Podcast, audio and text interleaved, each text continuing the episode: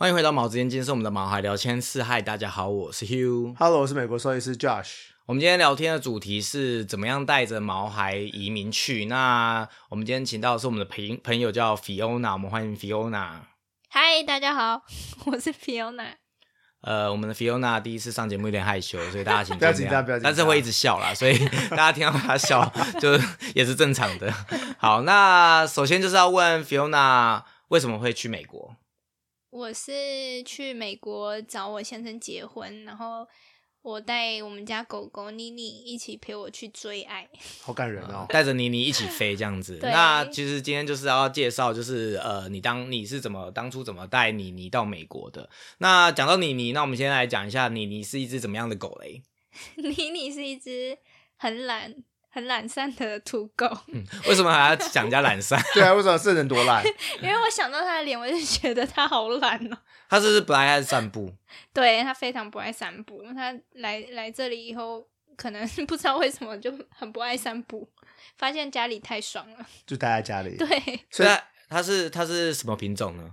它是它应该算是台湾土狗，但是它其实看起来又不太像，因为后来它长大以后，它原本小时候尾巴很翘，是镰镰刀尾，但是而且舌头也是黑色的，但它后来长大以后，我发现它的毛不够蓬，不不够短，它的毛其实蓬蓬有两层，所以我就觉得它应该是米克斯。哦，就是反正就是米克斯，然后又混了一些土狗混了一。些土狗，所以有一点土狗的感觉。哎、它是什我们么颜色的土狗？黑色全黑，我们之前是不是介绍过台湾土狗？它有什么特征可以判断它是台湾土狗？你还记得吗？哦，忘了这两年前的事情，那大家自己去找那一集听。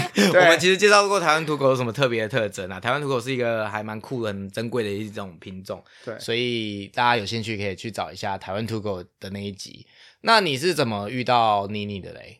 妮妮是家人的朋友，就是我哥啦。我哥的朋友他们家生了一大堆狗宝宝，然后他就去人家家玩，然后就看到很多狗宝，然后他就很心动，然后就带回来。那那为什么变成你的？因为 因为我哥没在照顾，我就 就换成我在照顾，哦，所以你是心甘情愿的，不是被丢包的。也算是心甘情愿，因为我也很喜欢狗，而且他那时候来的时候才三四个月，我就觉得好可爱。哦。最萌的时候，刚断奶，因为那时候哥哥拍有拍那很多只狗的照片，然后我就跟哥哥说，那挑一只耳朵垂垂的，嗯。因为我那时候觉得我自己很喜欢耳朵垂垂狗，然后他就挑了一只特别垂，然后又在睡觉的狗，嗯，然后我就想说。它长大以后应该也是垂，就结果没有没想到它长大以后翘起来了。所以对你说其实是你哥去朋友家看到一群狗，然后当初就问你有喜欢哪一只的意思，就当初你有一起挑的意思。问，但是他就是拍给我，然后他啊就说他有想要带，嗯然后就说如果真要带的话，就带一只耳朵垂的狗。哦所以其实算一起收编的啦。老实说，算就是你当初有参与讨论这样子。那妮妮现在几岁啊？妮妮现在今年七月满八岁，哦，你养了八年了。对，养八年。所以你刚刚说你喜欢狗狗，那你以前有养过其他的狗吗？有之前，但是很小的时候，大概国小，然后养德国牧羊犬，然后后来原本养在台北，但是它太凶了，哦，然后教的时候有一点没教好，就是它狼性蛮重的，所以它对其他狗跟人就是保护主人的心态很很重，哦所以后来就送回乡下养。所以你就跟它没有那么熟。对，就没没有相处，没有妮妮那么多。所以妮妮其实是你的第二只狗，对那中间隔蛮久的诶。对，蛮久。那中间为什么都没有养其他的动物？爸爸爸爸觉得我们不负责任，好像也是哎、因为最后也是把人家送到江下去。好像通常都是家长都会这样，就是小朋友好像都会觉得哦，我想要养宠物，我想要养狗，我想养猫。可是如果他不帮你带回来一只，发现你们都没有要养，他就不会再让你们带了。好像通常只是这样的故事。对对，那也好啦，我觉得这样子至少等到你自己有能力，然后可以去饲养，这也是我们常在宣导的事情，就是你要呃可以对宠物负责，你才去养它，这些对它的福利比较好。对，那再就回归正题啦，我们今天讲讲的是就是怎么样带动物移民，因为其实应该大家蛮对这个问题应该是不是那么多人有经验，然后我想之前在一些社团也有看到有人在讨论，就是就是有关带狗会不会很麻烦啊，或者是要做哪些事啊？那我觉得今天就是用你的经验来帮大家做一个懒人包，就是如果你今天有宠物想要带到各个国家，有什么特殊的规定，要做些什么事？那我们今天会 focus 在你的经验，所以会是台湾带到美国的过程要注意些什么，会有一些什么东西是大家可以先知道的。你还印象中记得可以做在台湾可以宠物托运到美国的航空公司有哪些吗？那时候我有查过长荣、中华跟新宇，但是后来那时候新宇没有洛杉矶的飞机，对，所以我就没有考虑新宇。但是原本是长荣跟中华在挑，但是后来选中华 是因为中华的机票比较便宜，哦，对，所以所以三家台湾的公航空公司其实都可以带狗狗来美国，对哦三间都可以，OK，, 但但是他们条件不太一样。每一家应该都有各自的规定，可是他们都是依照 IATA 的规范在规定啊。但是又什么是 IATA？IATA 就是国际航空运输学会，你可以说一下英文啊。International Air Transport Association。反正就是规范航空公司的有关航空的规定啊，就是大家如果有听过机票还是什么上面都会有什么 IATA IATA 的号码，有的没的，好不重要。总而言之就是，呃，大部分的规定都是跟会 follow IATA，然后他们在各自衍生出呃不同的规定。比方说，其实很多人在选择要带狗移民的时候，会考虑到说。呃，狗狗可不可以跟他一起上飞机？就是坐的是客舱还是货舱？你当初你有印象中你你你是坐什么舱来的吗？是坐货舱，是做货仓，嗯，因为其实是不是台湾的国际航空公司目前是没有提供客舱的服务，对不对？对，就只有服务权可以做。我记得我我去查了，就是好像目前飞台湾的应该只有联合航空是可以做客舱，然后如果你是要做客舱的话，其实还有很多呃更多的限制，就是不管是尺寸啊或有的没的的规定又更多，所以其实好像中小型犬才有机会做客舱。然后未来的话，达美航空在二零二四年六月好像也会飞台湾，那到时候达美航空应该是也是可以上客舱的。那大家如果未来要带宠物到美国的话，可以再自己去搜寻各家航空的规定。那我们今天就先 focus 在你当初带来的华航好了，华航有什么特别的规定，你还记得吗？华航的话，它那时候有特别规定说，呃，宠物本身不能太重的体位，然后怀孕就狗狗本人不能，狗狗或猫猫，但那时候我是查狗的，然后狗狗就是不能超过怀孕不能超过四十天，然后产后的宠物也不能，产后七天也不能飞，然后宠物的年纪要超过十周至少，然后一人只能带两只。一个，然后一笼只能安置一一只笼宠物，然后也不能有那种攻击性太强的狗狗，就是獒犬啊、比特犬啊、恶霸犬啊、斗牛犬啊这种，然后还有短鼻的猫犬都不太能飞。但是短鼻猫犬可以看天气，如果不会太热的话，然后超飞行时间也不超过六个月就可以飞。六个小时。哦，对，六个小时拍谁？哦，现在很多哎、因为呃，他不是他，我觉得这是呃民众需求。可是航空公司今天如果在飞行途中造成狗狗不小心怎么了，对他们来讲是很难负担的，因为它是一个生物。就体味过重，这个也很主观啊，就是空服员去闻一闻。我不知道体育工作要怎么判断呢、妮妮那时候洗澡才上飞机，哦，但是他们那时候给他过的时候，他也没特别闻他，可能体味就是可能你没有太夸张，对他可能就是也没有特别去判断吧。OK OK，可是反正你其实除了你刚刚说的体位以外，其实大部分的都是跟安全性，就是飞行安全吧。对啊，对啊就是短吻犬，就是怕你太热，然后呼吸不过来，然后可能就休克，或者在太长途中，然后就就怎么了飞。行太长，可能所以这真的是赔不起耶。对。然后不能超过六个小时，也就是代表短吻犬其实是没有办法飞美国的。对啊，对所以如果你是养短吻犬的话，好像你应该就是没有机会带到应该是不能用华航带没有，因为很多家都有这样的规定。哦，是哦，对，不我记然的话，可能得他就要定点飞一次。哦，它可能就是飞到哪个短途短途国家短途飞那也太累了吧？还要转好几次哎。但为了你的有一些真的狗会为了狗狗或猫猫做这样的安排。比方说像长荣航空，它就有规定啊，夏季或东南亚航线是不能运呼吸道狭窄的短臂或扁脸品种的猫狗，像梗犬、松狮、波斯猫等等。哦，然后或者是不能在攻击性强的猎犬啊，或者像日日本的土佐犬或者美国的比特斗牛犬之类的。那新语的话，就是一样是不能运送呼吸道狭窄的短鼻扁脸品种的猫狗，然后然后也有一样刚刚呃华航的规定，就是不送。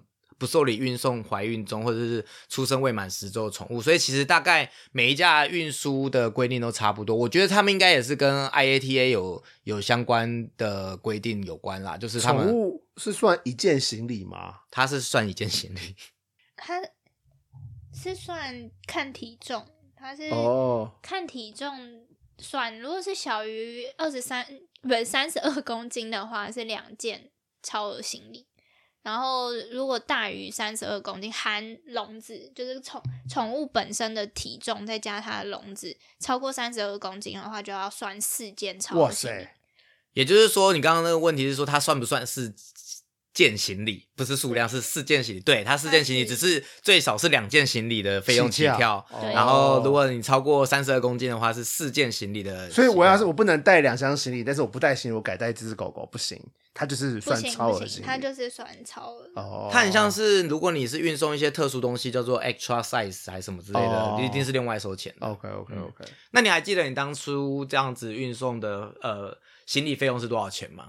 那时候是妮妮飞 Lex 机场，然后它是呃，加呃洛洛杉矶国际对上对，然后它的费用是四百美金，然后这是他们的费用是有算落地的地点，目的地是在哪里？跟地点有关。哦，对，它有分亚洲区，然后美洲区。反正妮妮那时候是飞洛杉矶的话，就算美洲区。然后他一件，他是算两四件超额的行李，因为妮妮那时候是三，哎没有，他我那时候为了这件事情给他减肥，啊，因为他原本是二十二十五公斤，然后他他的体重，因为如果小于三十二算两件嘛，然后大于三十二就比要算四件，然后他两件的行李是四百美金，如果我四变成四件的话，就要就是变八 double 对，就要变哦八百、然后那时候为了省钱，我就给妮妮减肥，加加上她本来就胖胖的啦，然后哦，就给她硬减到二十三公斤，然后加笼子八公斤。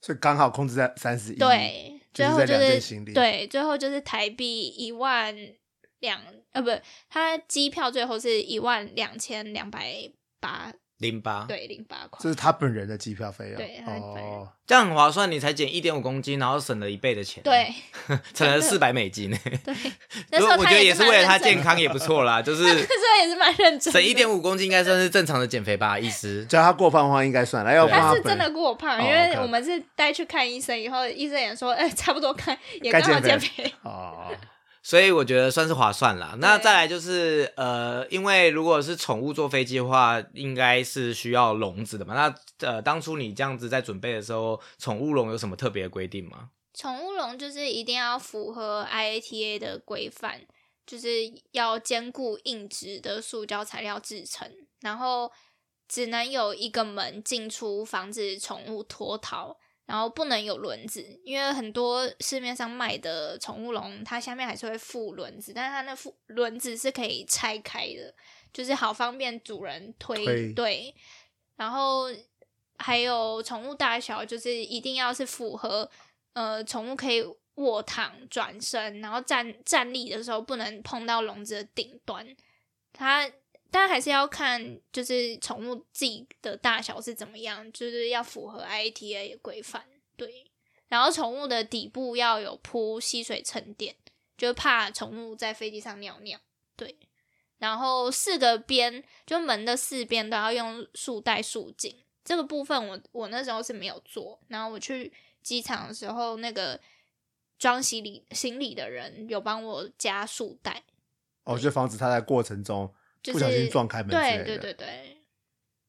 然后还有装饮水器，就是让要怎么装饮水器啊？那时候我是买很像你知道宠物鼠，它仓鼠用的那种球铁球那种，对，那狗怎么会喝啊对啊，它有试喝过吗？我我是有给它 试训练试看，但是它是没有啊。它、哦我把那个零食放在那个洞的那里，它也它舔根本没有发现那里可以 舔。哦因为他们但是不是这样喝水的。对，但是我就只有给它就是上飞机前我给他喝水，然后喝完以后带他去尿尿。就是，所以他，但他那时候飞十二个小时，就等于十二个小时没喝水。哦，那这样子压力蛮大的耶。，对，不知道他后来有没有自己在上面 喝水了。可能渴但我自己到最后还是有去喝一下这样对，也有。可能。然后最后的话，就是除了笼子以外，就是还要再准备出国的文件，要填。像航空公司他们会有，就是旅客托运宠物行李申告的文件，这个一定要填。然后还有其他宠物出国之前要做的安检，这些都要附上。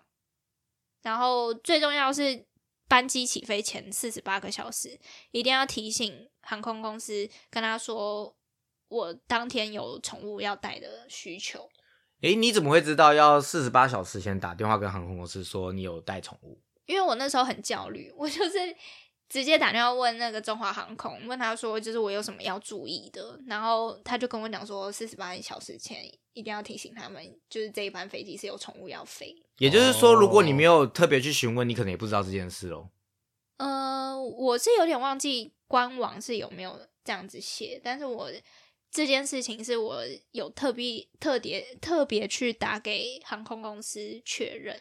所以，像你是自己做这件事嘛，就是你自己去准备这些文件啊，或者帮他买机票。那像这样子你，呃另外要带宠物的话，机票是就是那个行李是怎么买？是像一般我们坐飞机，我们可能在嗯买机票的时候就顺便送了行李，或者是你前两天再加行李。那像你这样是特殊是要带宠物的话，是要特别先打电话去公跟航空公司问说要怎么买。还是你需要去柜台买，还是有什么特别的需求吗？我机票那时候订的时候，我是有特别看，因为有一些，呃，像我记得长荣他们有一些特别的班机是没有安置宠物的，嗯，所以他们有一些班机的型号，他们有打说哦，要符合这个型号才可以带宠物。就是看、哦呃飞机的机型有没有这个空间，对才可以呃运送宠物。对，所以我那时候买定下去机票之前，我有先打电话到航空公司问中华航空说我我搭的这一班可不可以放宠物，然后他就说哦这一这一班是可以的，我才买这一班。哦，对，那他的这四百块钱是什么时候付的啊、就是买你买你的机票的怎么买这个位他的机位？他就是直接就是像人挂挂行李一样，我去 check in 的时候，哦，在付这个费用对。哦，所以你的意思是说你，因为它量重量对，所以你的意思是你四十八小时前跟航空公司说你这张机票会带宠物，然后他们就可以提前先准备他们的空间什么货仓或什么的。对然后你当天搭飞机的时候再带宠物去量体重，然后付费。对哦，哦原来流程是这样子。对，了解。对，我就想说，那要怎么知道体重有的没的，或者行李呃，或者是箱子合不合格，然后要怎么买那个机票？所以其实是当天呃再带行李这个他没有先提前确认，嗯，是宠物就是已经带去现场就是这样子了。嗯，但是你有去查它的规定，以防万一嘛。对对对嗯，所以大家这个可能就是这些功课真的是要做饱做满。都是要可以做。可是其实我记得哦，我记得你好像跟我说过，就是这件事其实你可以自己做，但好像也有在代办嘛，有人在做代办这件事。。对，有代办宠物费，那你当初为什么会选择自己做，而不是选择代办？因为太贵了。那时候带妮妮来的时候，因为我我需要先在台湾，我没办法本人帮她，就是不能我不能本人带妮妮出去，因为我有事情在台湾。是。然后那时候又找不带，找不太到朋友帮忙带，因为我也怕，就是因为进美国可能海关会问比较多，如果你多带一只狗，我怕这个人对，然后再加上我也怕妮妮被丢包，嗯，就是如果不是美国，就是比如说不是拿美国身份证的，那叫什么？美国美国公民的话，对，然后对，如果不是美国公民的话，就是我怕他进不了美国哦或者什么的，海关出问题之类的。对，然后就妮妮又被退回去或什么，我不想要他这样子来回飞，嗯然后所以我那时候就很找不到朋友，就才去问代办，问代办说，就是如果带飞或是什么之类帮忙带过来的话，要多少费用？但就很贵，所以那你时候还记得当初报价是多少吗？那时候是说，如果是我没办法带着他本人飞的话，他们代办就要报价十万左右，有问到十到十五万。哇哦，快就是十倍哎！对，我就觉得太贵了。然后那时候，所以我就一直等，我就等看有谁要回美国的美国人。嗯，对，所以我就一直在等有谁要去美国。然后后来就好不容易，我先生的朋友回台湾拜访家人，然后是美国公民。然后后来他就是回台湾回回美国的路上的时候，我就拜托他带妮妮带好，我们。最后再问你说你最后花了多少钱？反正我们先记得，就是当初代办报价是十万，然后最后你花了多少钱？然后听众可以选择你们最后想要找，如果有需要带的话，是要带自己带还是呃请代办办？好，所以最后是朋友带的还是你带的？最后是朋友带，朋友帮他带的哦，对当初带过来的时候，你人在美国还是台湾？妮妮先过来，妮妮先过来美国。哦，对，再来就是要提到，就是如果你要带宠物的话，你刚刚说会有一些文件或者是检查要做嘛？那我们先来讨论的是检疫前要完成的事，因为你出国一定要带宠物去检疫。那检疫前，呃，狗狗需要先做些什么事吗？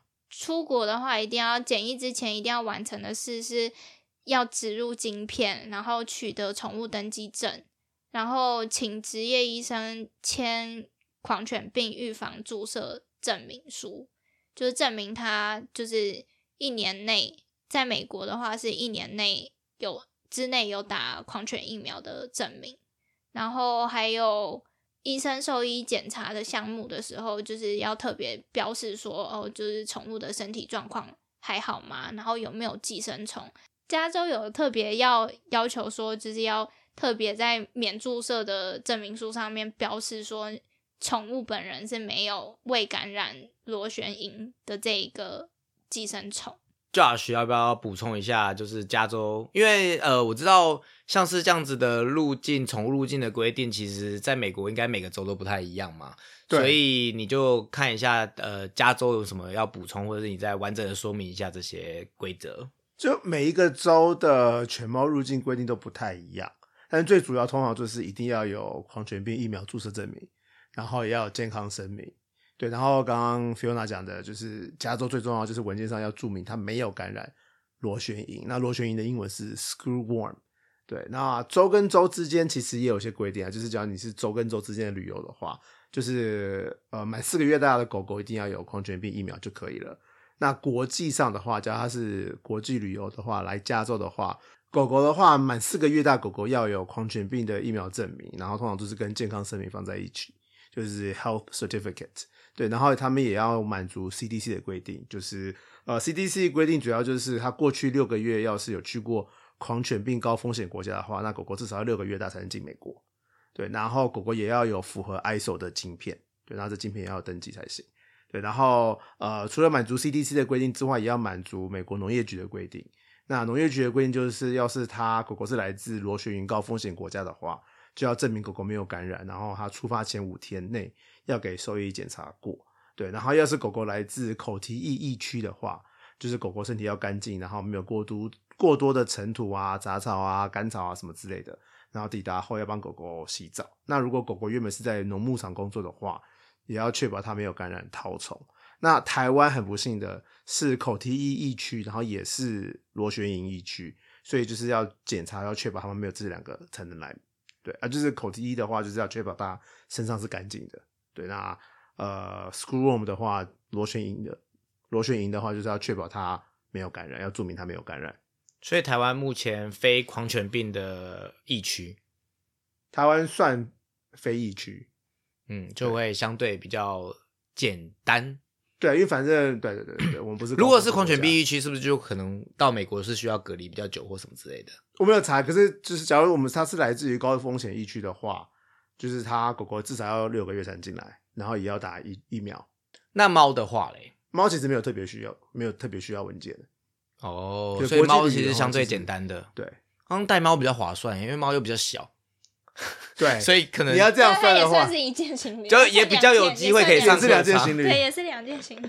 如果我意思是说，如果你是做像是美国国籍的，像呃目前的联合或是达美未来的达美，六月以后会飞台湾的话，你可能就有带猫的话是有比较机会上客舱的，因为客舱规定都是要小型的呃宠物才有办法上。那你还有印象当初就是你在检疫前做的这些事，就是去找兽医做检查、疫苗啊，或有的没的，你大概花了多少钱吗？去找兽医检查的那个的话，是去我平常带妮妮去健检的医院，所以那医生就没有跟我特别收取费用，因为只是开证明而已。因为刚好那时候出国之前，我就有带妮妮去健康检查，只是那不是每不是当天帮我开的，但他还是没跟我收费。然后妮妮去检疫站检查的费用是一千一百块。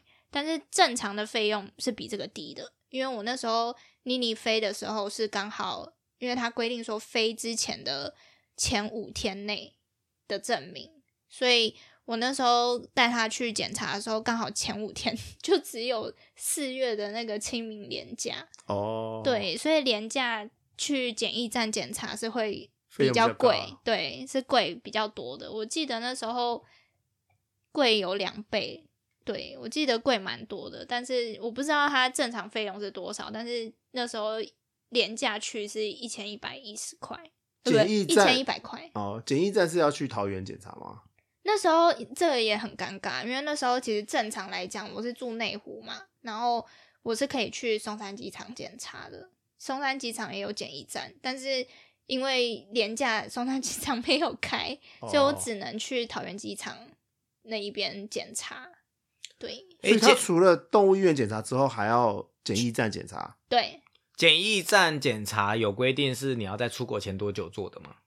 五天也是五天是五天前，对，呃，在五天出国出发前的五天内要完成去呃检疫站检查的检疫证明。对，这是机场航空公司的规定。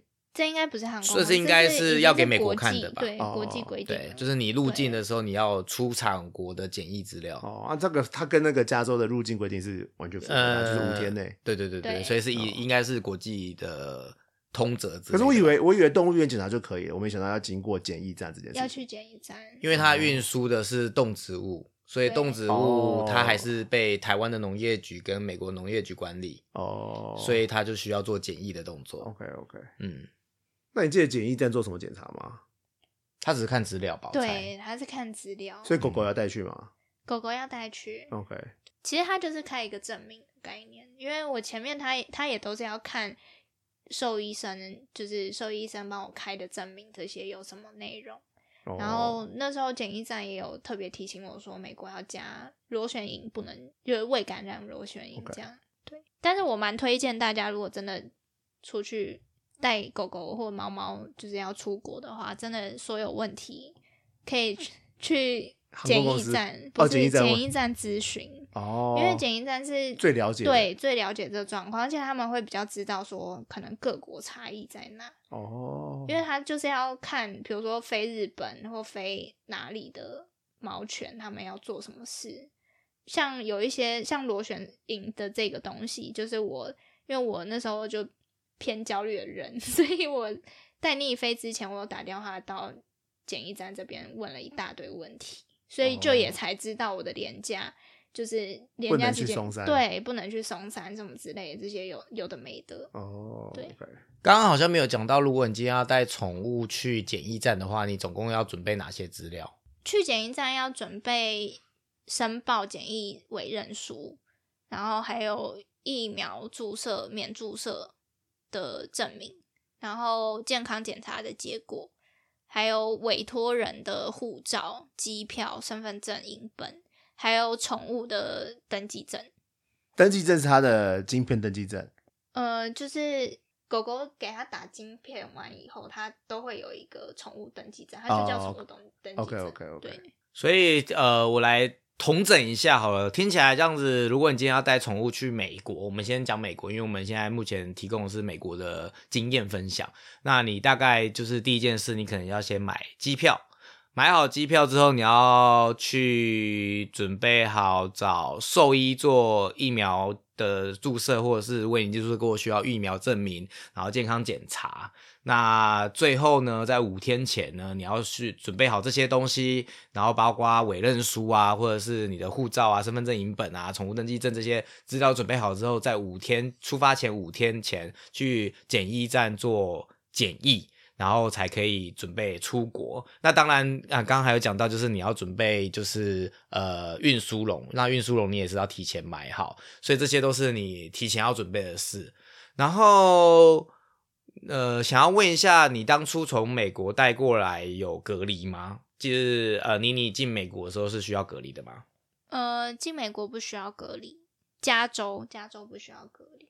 我是查台湾好像是需要在，如果你从国外带宠物回台湾的时候，是需要隔离七天。那如果你是从狂犬病疫区回台湾的话，是需要二十一天。所以你的经验是，美国加州如果你带狗狗过来，是目前是不用隔离的。对，嗯。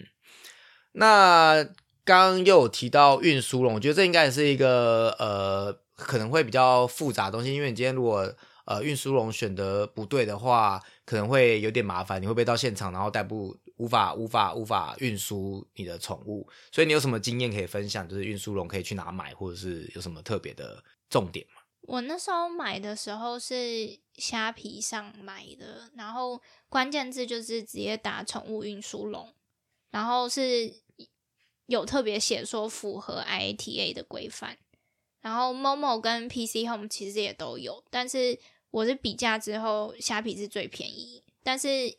虾皮在虾皮上上面购买的话，要蛮注意的是，虾皮有时候会缺货，缺货的话就不会在七天内到，或是十四天内到，都都不一定。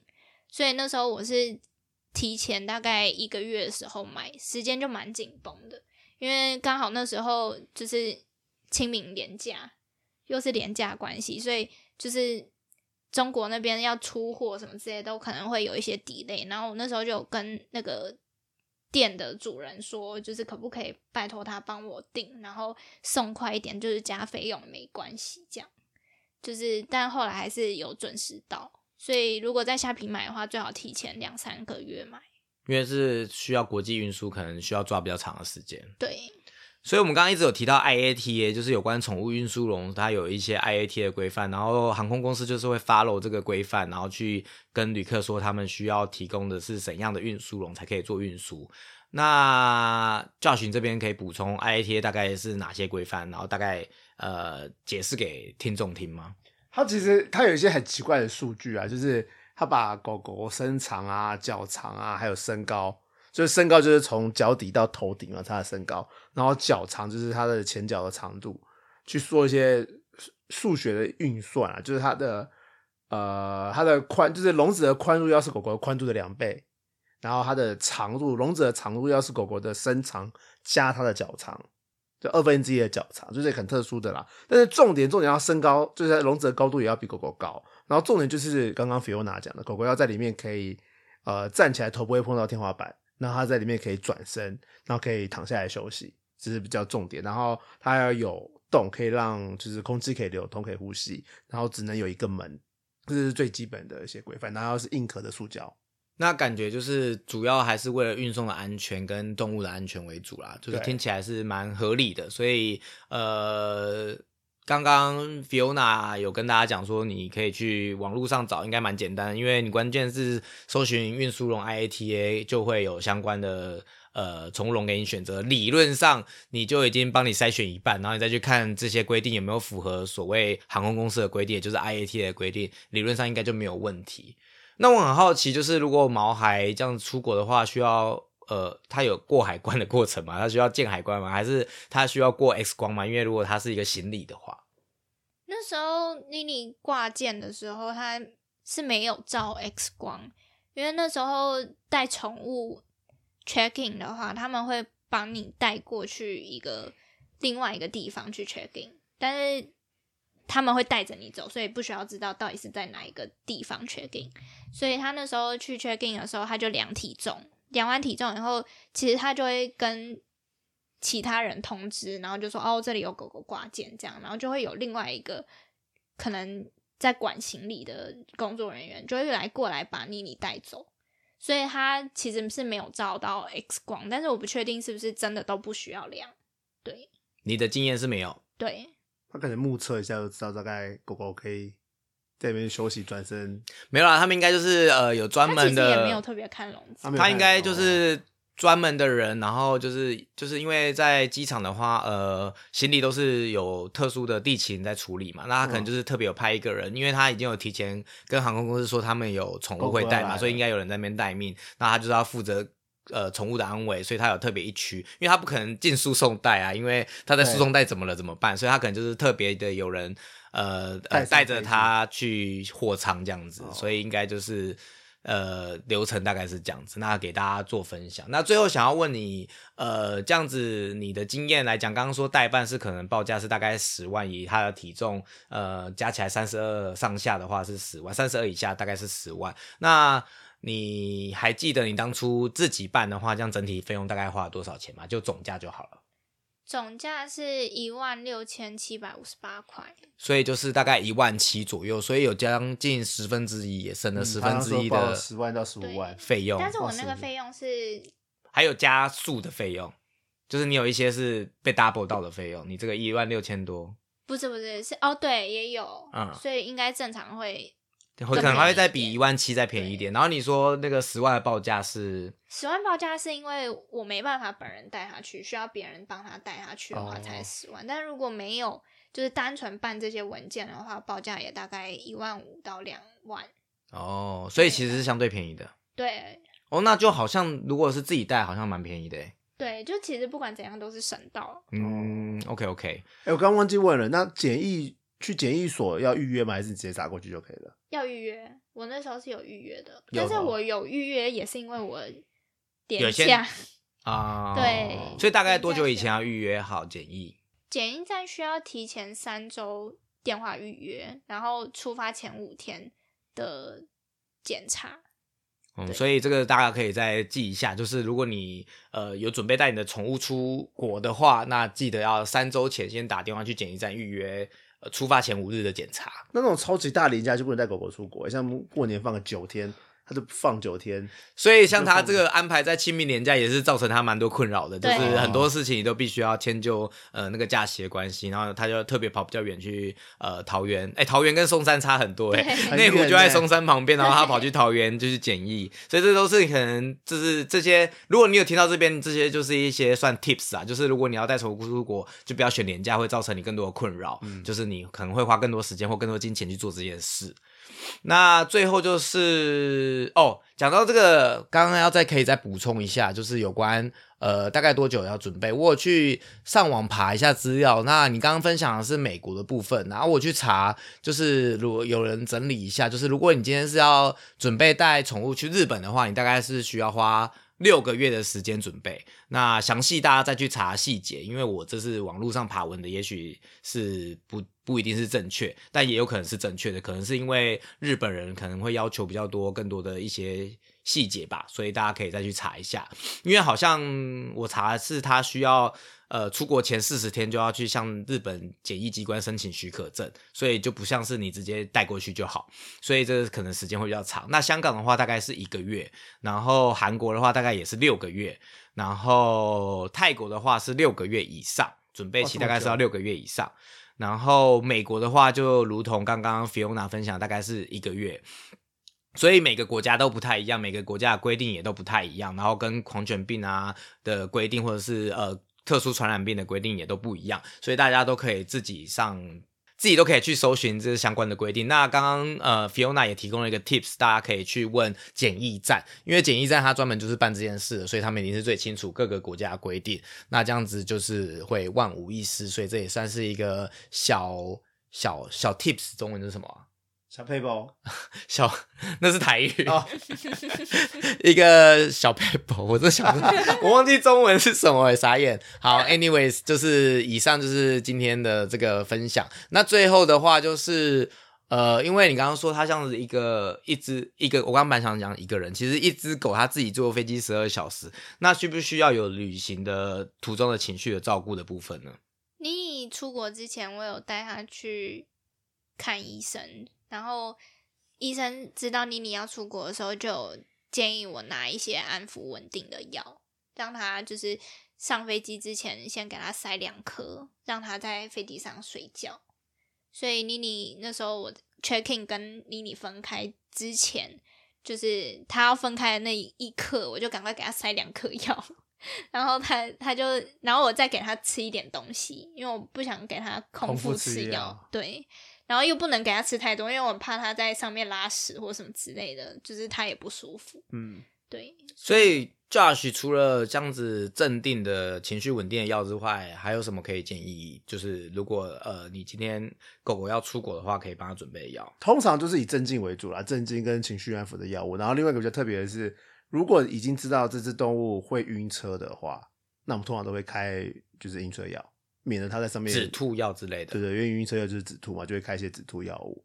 所以晕车、晕机、晕船都是一样的。如果你今天呃狗狗会晕车出远门，或者是要去坐船，或者要坐飞机，也可以请医师先开呃止吐的药或晕车的药，对以防万一。对，最后最后，我想要问你，就是你的心情，就是你当初是狗狗它自己搭飞机，请别人帮你带，那你当初是不是在机场有很慌张？很忐忑不安吗？在机场的时候倒还好，但是在我前面开始准备你你要出国的东西的时候，我就蛮焦虑的，因为没有这个很多未知嘛对，就是很怕当天出什么状况，或是你你下飞机出什么状况。然后那时候就只有焦虑两个时间点，就是前面我真的在准备的时候，所以我就疯狂打检疫所电话，他说：“又是你吗？请问是 Fiona 小姐吗？”记得我了，他已经记得我了，然后他连我真的带妮妮去到那里还见认他还说：“哎、就是这一只哦。”然后我就说：“有多焦虑这样子我就？我就说，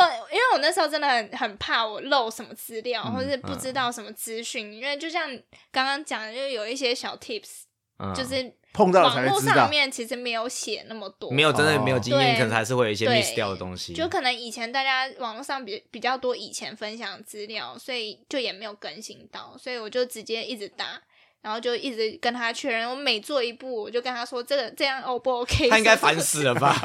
他说：“你是我老对，真的板吗？真的是不还要做跟但催是但是他们的服务态度真的很好，而且哦他们很亲民。我就他还跟我聊起来，就说：“哎、怎么要去美国啊？什么什么之类。”就是后来感觉 快都变朋友友了。所以你可以在虽然我们节目可能听众不多啊，也许不好不小心听听到你在节目上谢谢当初那个剪辑站真工作的真的谢人员好了。谢他。然后第二个焦虑的就是妮妮真的飞的时候，哦，他真的在飞机机上的时候，不是在等待机飞机上，他没有办法，对。就是你在。因为我没有他刚说他会先哦 check in 之后，先把妮妮先放在旁边等嘛，那段应该是最焦虑的，那时候就你看得到他，可是他已经被分开了。很，焦虑，那时候其实是看着他在笼子里面，然后啊。他又吃药，还有点吃药想睡觉。锵锵的睡觉，然后看起来是蛮开心的啦。然后哦，但是我就觉得很舍不得，因为不嗯想让他飞十二个小时这样，但是又不得不这样子。然后反正后来他真的飞，是他真的人飞在飞机上，然后已经要降落的时候，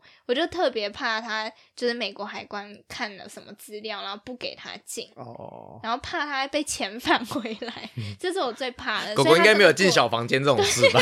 讲什么话？它应该是个货物，所以应该还好。对，但是后来就是朋友也分享说，到美国的时候，他其实也就看看资料，他连问都没有问特别什么东西。因为我当初哦就是想说要访，在跟他蕊的时候，还想说，哎、他会不会确认身份？就是哎、诶跟我们那个人过海关有没有要看照片符不符合？其实狗好像也还好，是不是？狗可是他也没照片、你记得我们访问罗伊斯马的时候，他们是要看花纹的，哦，因为它比较贵啊，对，要怕你但是狗狗走不什么看花纹的吧。对，啊，他们这是民间的，大家自己的宠物，所以可能好像就比较还好。不会想要乱乱乱捞一个。会不会马？它是真的当马，然后可是狗它其实是当货物？都是，这我就不知道。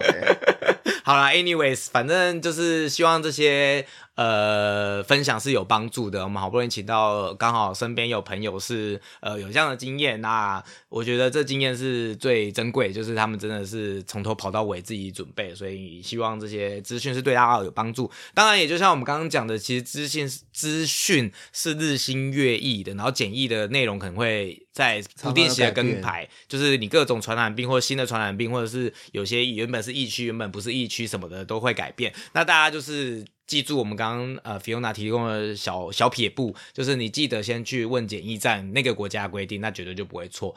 那时候的规定绝对就不会错。那希望这些对大家有帮助。那我们今天节目就到这边啦，我们谢谢 Fiona。那喜欢我们节目，记得订阅。如果有任何问题，也欢迎到我们粉丝专业及 IG 搜寻毛知音，在你收听的平台留下评价及留言。我们就下次再见喽，拜拜！谢谢 Fiona，谢嗨谢，拜拜拜拜 谢谢。